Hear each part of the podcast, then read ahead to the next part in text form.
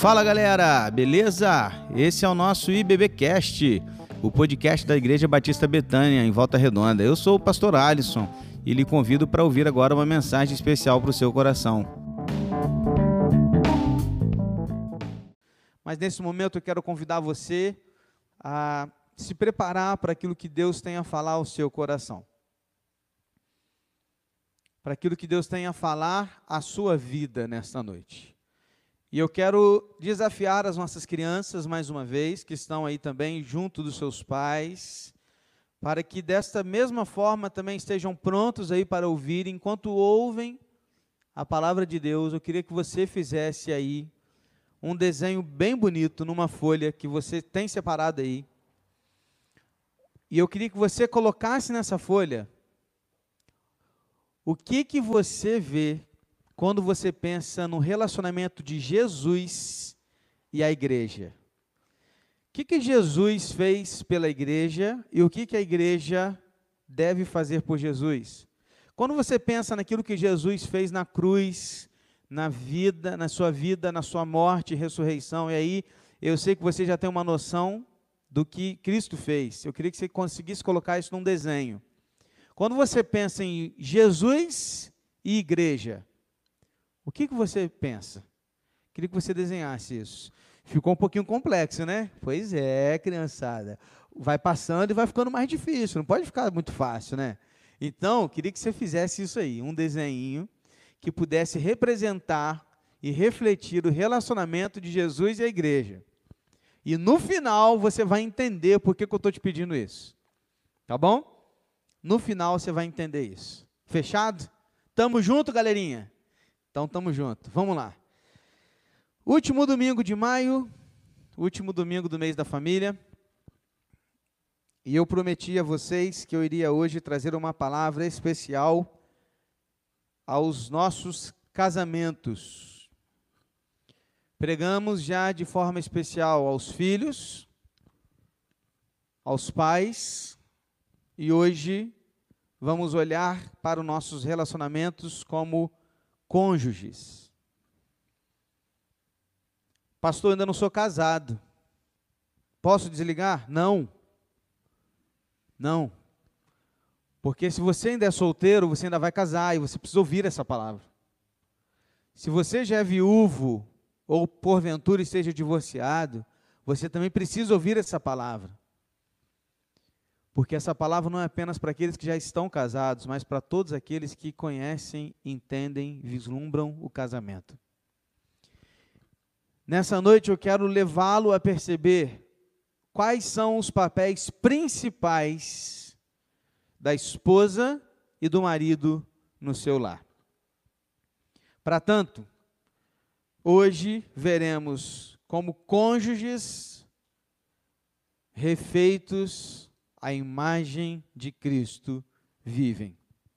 Cônjuges refeitos à imagem de Cristo. Quero convidar você a abrir a sua Bíblia em Colossenses, capítulo 3, 18 e 19. Também está sendo compartilhado aí na sua tela, mas se você tiver com a sua Bíblia em mãos, eu espero que você esteja, queria desafiar você a abrir a sua Bíblia, quem sabe marcar aí o texto, porque é muito importante a gente sempre estar tá ligado na nossa própria Bíblia, naquilo que tem sido ensinado na igreja. Colossenses 3, 18 e 19 é o texto base desta noite, que vai nos levar a uma reflexão profunda a respeito dos nossos casamentos. E Paulo, quando escreve aos Colossenses, ele escreve assim: olha, esposas, que cada uma de vocês se sujeite a seu próprio marido como convém no Senhor. Maridos, que cada um de vocês ame a sua esposa e não a trate com amargura.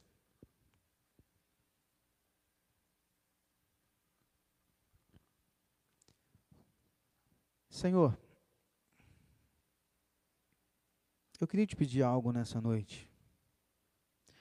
Que o Senhor prepare os nossos corações e que o Senhor limpe todos os nossos preconceitos. Que o Senhor limpe todo a nossa cosmovisão mundana, para que enxerguemos a verdade da tua palavra como ela realmente é. Limpe os nossos olhos, os nossos ouvidos, em especial os nossos corações, para que nesta noite a gente realmente seja impactado pela tua palavra.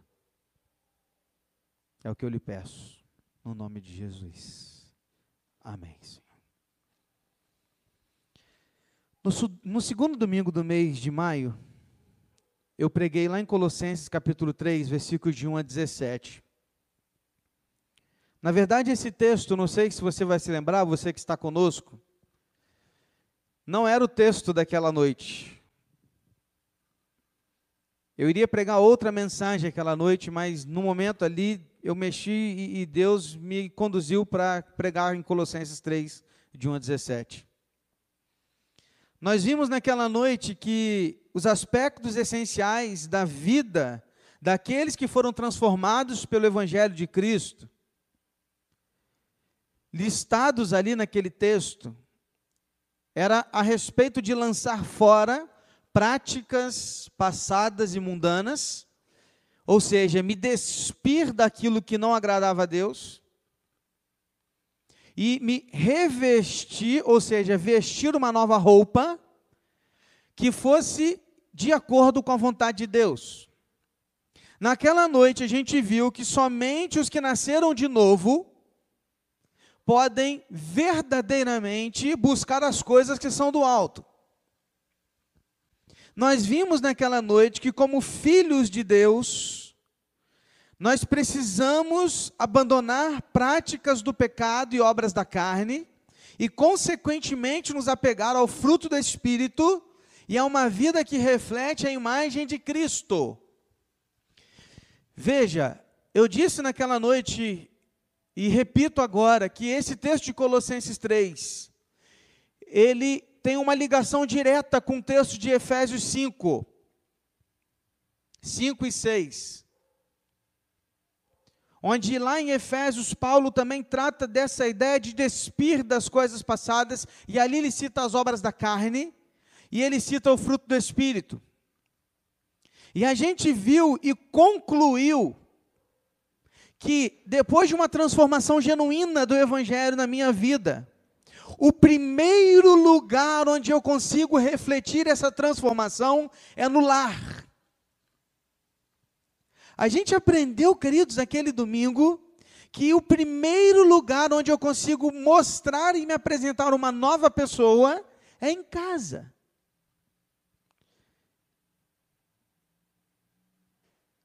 Não é na rua, não é na igreja, não é na vizinhança, não é no trabalho, é em casa. Porque depois que Paulo ele relata essa transformação, ele fala: E vós, filhos, sejam obedientes a vossos pais, e vós, pais, não, não provoquem a ira dos seus filhos, e vós, esposas, sejam submissas aos seus maridos, maridos amem as suas esposas como Cristo amou a igreja, não as trate com amargura. Percebe?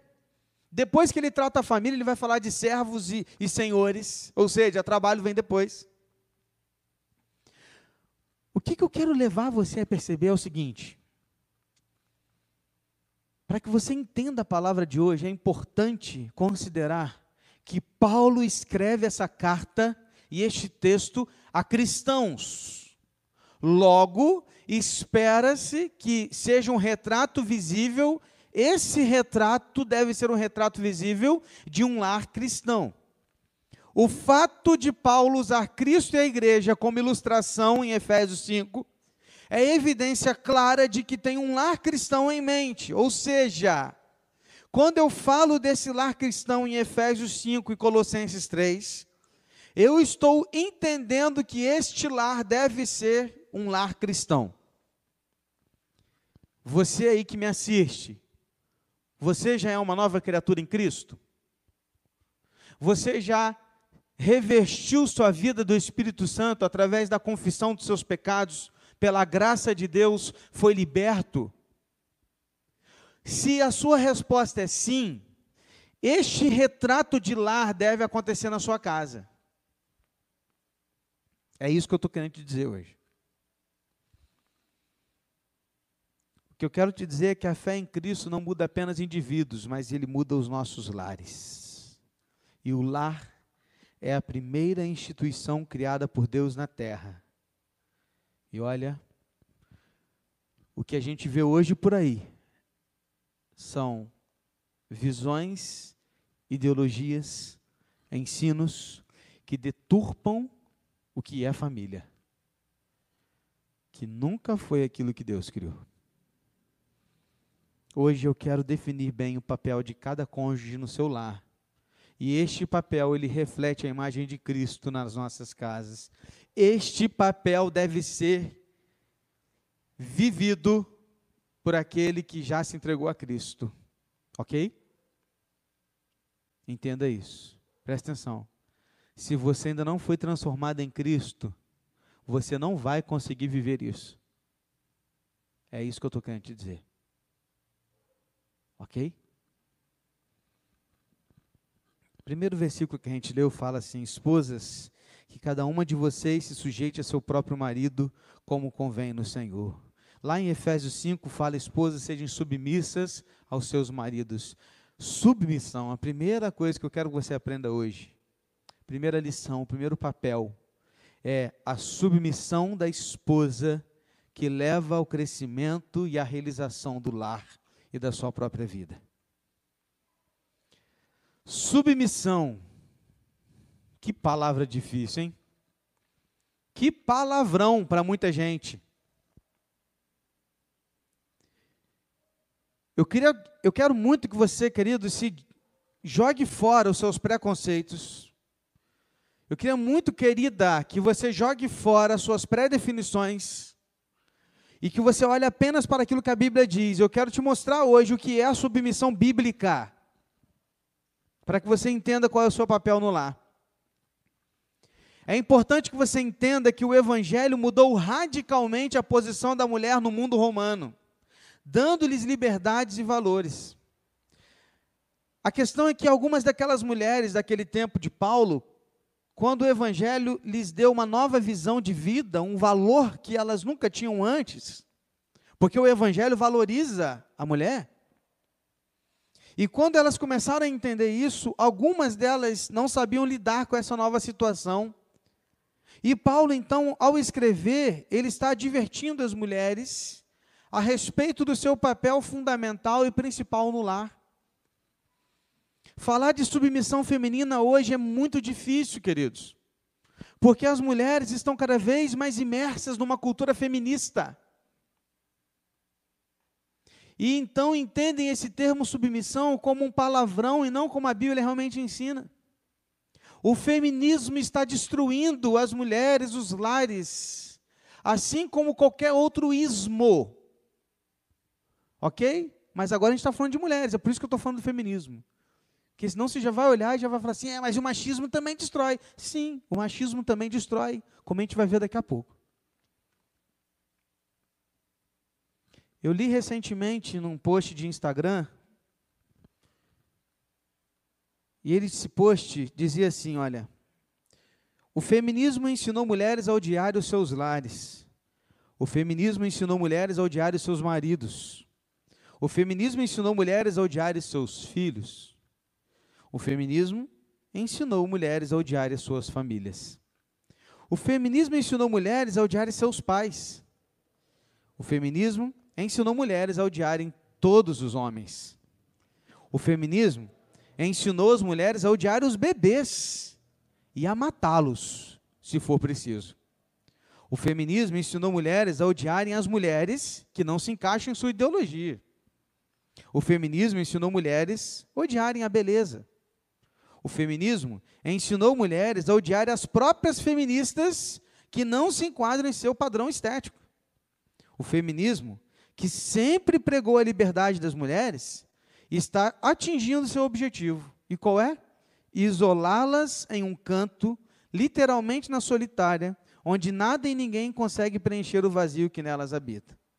O feminismo está levando as mulheres à morte. E se você está infectada com o feminismo, em especial radical, você já começou a me odiar e ficar com raiva de mim por causa disso que eu acabei de falar. Eu queria te convidar a se despir deste conceito prévio que você tem em mente e não olhar para essa palavra de hoje com óculos feminista, mas com óculos da fé.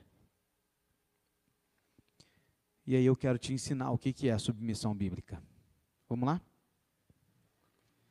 Primeiro, não confunda submissão com escravidão ou subjugação. Não é disso que se trata submissão. Não confunda submissão com escravidão ou subjugação.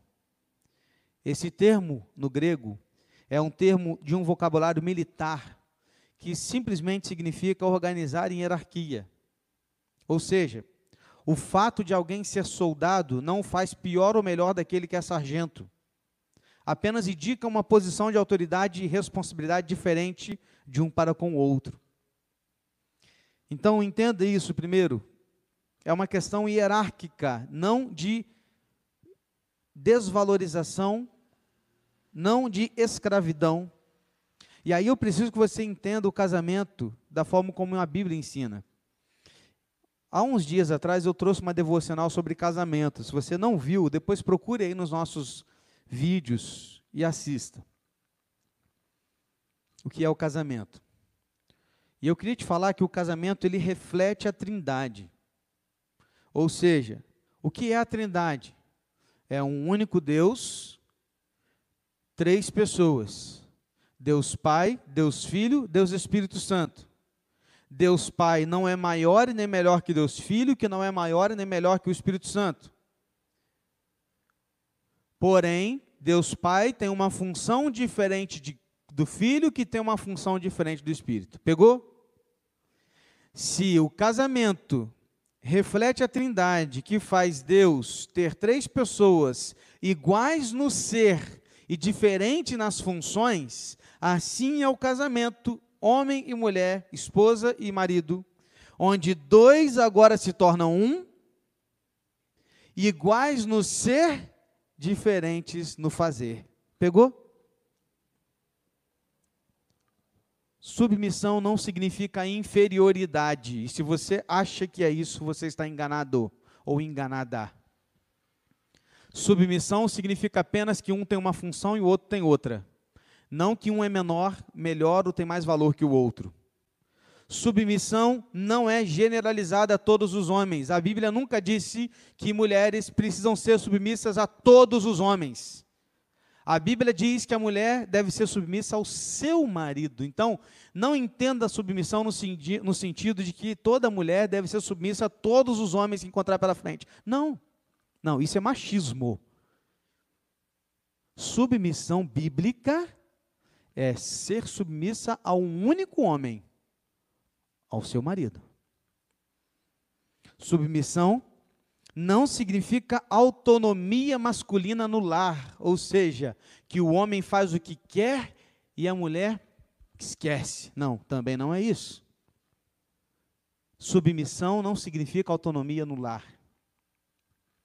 Submissão, ela deve ser oferecida pela mulher ao próprio marido e não exigida por ele.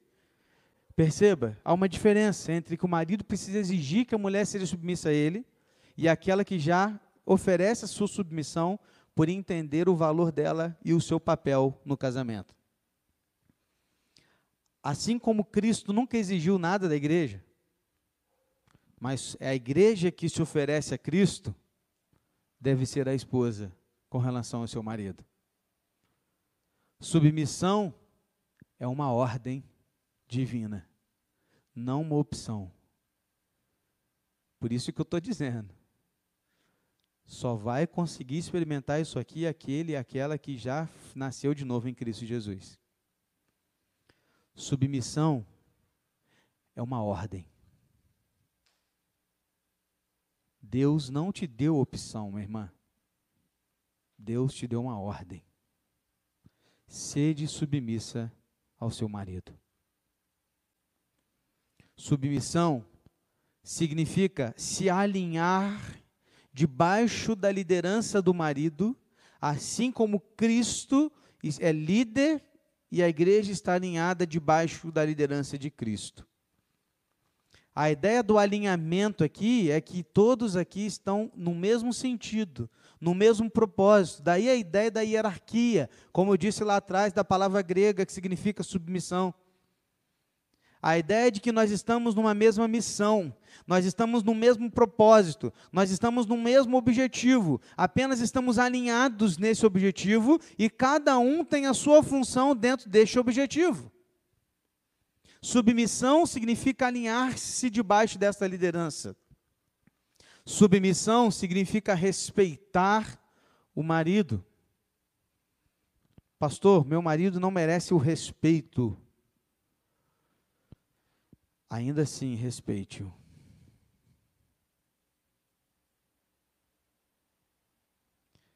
E eu não estou falando aqui que você deve se rebaixar diante de um marido que a agride, por exemplo. Não estou falando disso. agressão é crime. Eu estou falando de que de repente o seu marido não está vivendo aquilo que a gente vai ver daqui a pouco, porque o bicho vai pegar para o lado dele daqui a pouco? E ainda que ele não esteja vivendo como Cristo, ainda assim você deve respeitá-lo.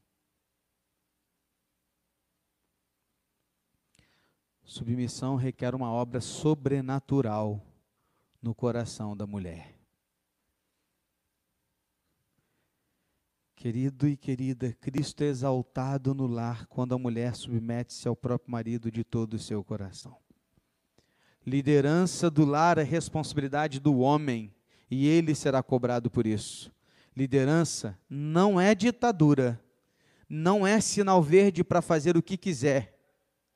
Não é. A mulher submissa ao marido demonstra uma submissão ainda maior a Cristo. Porque quando ambos vivem sob o senhorio de Cristo, o resultado só pode ser a harmonia. É uma vergonha para o lar e para Cristo e para o Evangelho quando uma mulher é mandona, autoritária, grita e decide tudo em cima do seu marido. Lembre-se que eu estou tratando de mulheres cristãs. Querida, se a Bíblia nos ensina que as esposas devem ser submissas aos seus maridos e os compara a Cristo, eu te pergunto, como você tem tratado o seu marido? Reflete o mesmo tratamento que você tem dado a Cristo? Antes de querer mandar, gritar ou xingar seu marido, pense: faria o mesmo se fosse Cristo? Porque a forma como você trata o seu marido representa a forma como você trata Cristo. Uau! O papel da esposa no lar deve ser esse. Só que isso tudo fica mais fácil quando o papel do homem também é cumprido. Vamos ver agora? Qual é o papel do homem então, pastor? Maridos, que cada um de vocês ame a sua esposa e não a trate com amargura. A liderança amorosa e sacrificial do marido no Senhor dentro do seu lar. Meu irmão, agora é contigo. Se liga. Primeira coisa, se a família não vai bem, o problema começa na liderança. Quando um time vai mal, é o técnico que é mandado embora, não os jogadores. É assim ou não é? Quando uma empresa não está indo bem, é o gerente que paga primeiro. Quando uma turma não se desenvolve, o professor é aquele que vai ser cobrado, porque a liderança reflete exatamente o que está se passando depois. Então, se a família não vai bem, o problema começa na liderança. O homem verdadeiro está disposto não somente a morrer pela sua família, mas a viver por ela também. O marido tem uma responsabilidade gigantesca nesse caso. E atenção, homens, se você acha que o papel da mulher é o mais difícil, você está enganado. Porque o nosso papel se equipara ao papel de Cristo. E por isso ele se torna ainda mais difícil para nós. Porque o objetivo do homem em casa é amar a sua esposa como Cristo amou a igreja. A medida do amor de um homem pela sua esposa não é feita, não é medida pela quantidade de presentes, de, de pizzas ou de coisas que você pode dar a ela, mas sim pelos seus atos sacrificiais e preocupação com a felicidade e bem-estar dela. Não tratar com amargura, conforme está escrito em Colossenses, é não guardar rancor por, er por erros passados. O amor que o marido deve ter por sua esposa não é baseado em atitude severa, mas numa atitude humilde como líder servo. Presta atenção no que eu vou falar para você agora. Presta atenção. O amor bíblico do marido segue o padrão do sacrifício de Cristo. Eu vou ler 1 Coríntios 13 para você e eu vou substituir a palavra amor por marido. Atenção, homens. Eu vi isso aqui com meu professor no mestrado. E ele leu esse texto para a gente e, mexeu muito com a gente. Eu queria ler para você agora. Pastor Davi, Davi Merck, que ele escreveu isso. Presta atenção, homens. O marido é paciente. O marido é benigno. O marido não arde em ciúmes. O marido não se ufana, não se ensoberbece. O marido não se conduz inconvenientemente. O marido não procura os seus interesses. Não se exaspera, não se ressente do mal. O marido não se alegra com a injustiça, mas regozija-se com a verdade. O marido tudo sofre, tudo crê, tudo espera tudo suporta. Uau!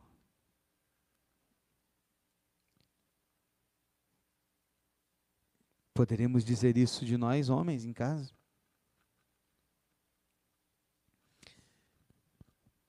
Será que eu poderia colocar o seu nome aqui?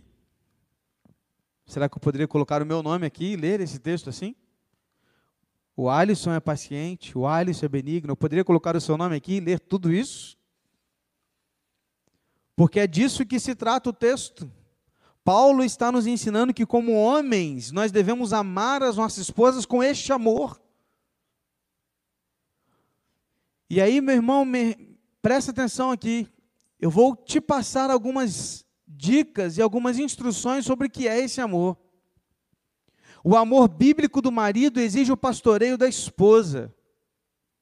E o pastoreio vem pela liderança masculina que proporciona crescimento na sua família. Você é o pastor da sua família? Você é aquele que se levanta pela manhã e ora pelo seu lar? Você é aquele que dobra os seus joelhos e clama a Deus pela sua família? Você é aquele que está pastoreando a sua esposa, pastoreando os seus filhos? Você é aquele que está pastoreando a sua casa, meu irmão? Porque se me desculpa o desabafo, o que eu mais vejo nas famílias são as esposas preocupadas com a vida espiritual da sua família. São as esposas que me procuram como pastor para pedir aconselhos e, e, e aconselhamento com relação à sua família, ao seu lar. Dificilmente um pai me procura para dizer, pastor, me ajuda. Eu preciso pastorear o meu lar e eu não estou conseguindo.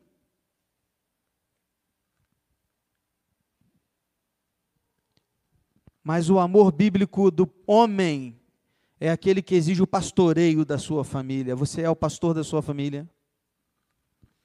O amor bíblico do marido exige proteção da sua esposa.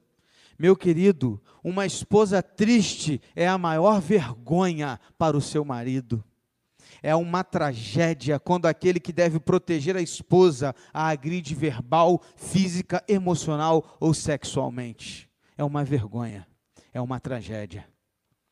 É terrível ligar a televisão e assistir os noticiários e ler os posts da internet e saber que cada vez mais homens estão agredindo as suas esposas no seu lar de que nessa quarentena aumentou assustadoramente as denúncias de casos de agressão masculina nas suas casas. Homens agredindo suas esposas. O que mais ainda me entristece é saber que tais homens, boa parte deles se dizem cristãos. Recentemente vi uma notícia terrível de uma mulher que saiu no jornal, que foi agredida aqui perto de nós, em Juparanã, estava na beira da morte, e aí o repórter, para dar a notícia, deu a notícia assim, de boca cheia, e ele era pastor evangélico. Uma vergonha.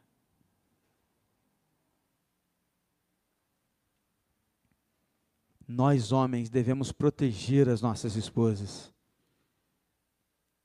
não maltratá-las e agredi-las. E olha, é muito triste quando isso acontece. Um amor bíblico do marido implica na presença integral do homem no lar. Talvez você, marido, nunca esteve tão presente na sua casa como agora. Talvez, né? Alguns estão trabalhando do mesmo jeito, para a rua e saindo, mas boa parte voltou para casa e está trabalhando de home office. Sabe, querido, a Bíblia também diz e nos ensina que, como homens, devemos estar presentes no nosso lar. Quantas vezes a minha esposa reclama de mim, dizendo: Você está aqui, mas você não está. Sua cabeça está em outro lugar. Você não sai desse celular. E é a verdade. Quantas vezes nós não somos e não estamos presentes na nossa família. Para você ter uma ideia do valor que isso tem para o lar, no Antigo Testamento, homens recém-casados tinham dispensa de um ano da guerra. Eles não poderiam ir para a guerra durante um ano, porque nesse primeiro ano de casados, eles precisavam estar em casa com as suas esposas. Percebe que a Bíblia, ela exige de nós homens presentes nas nossas casas. Onde estão os homens que deveriam estar no seu lar? Aonde estão?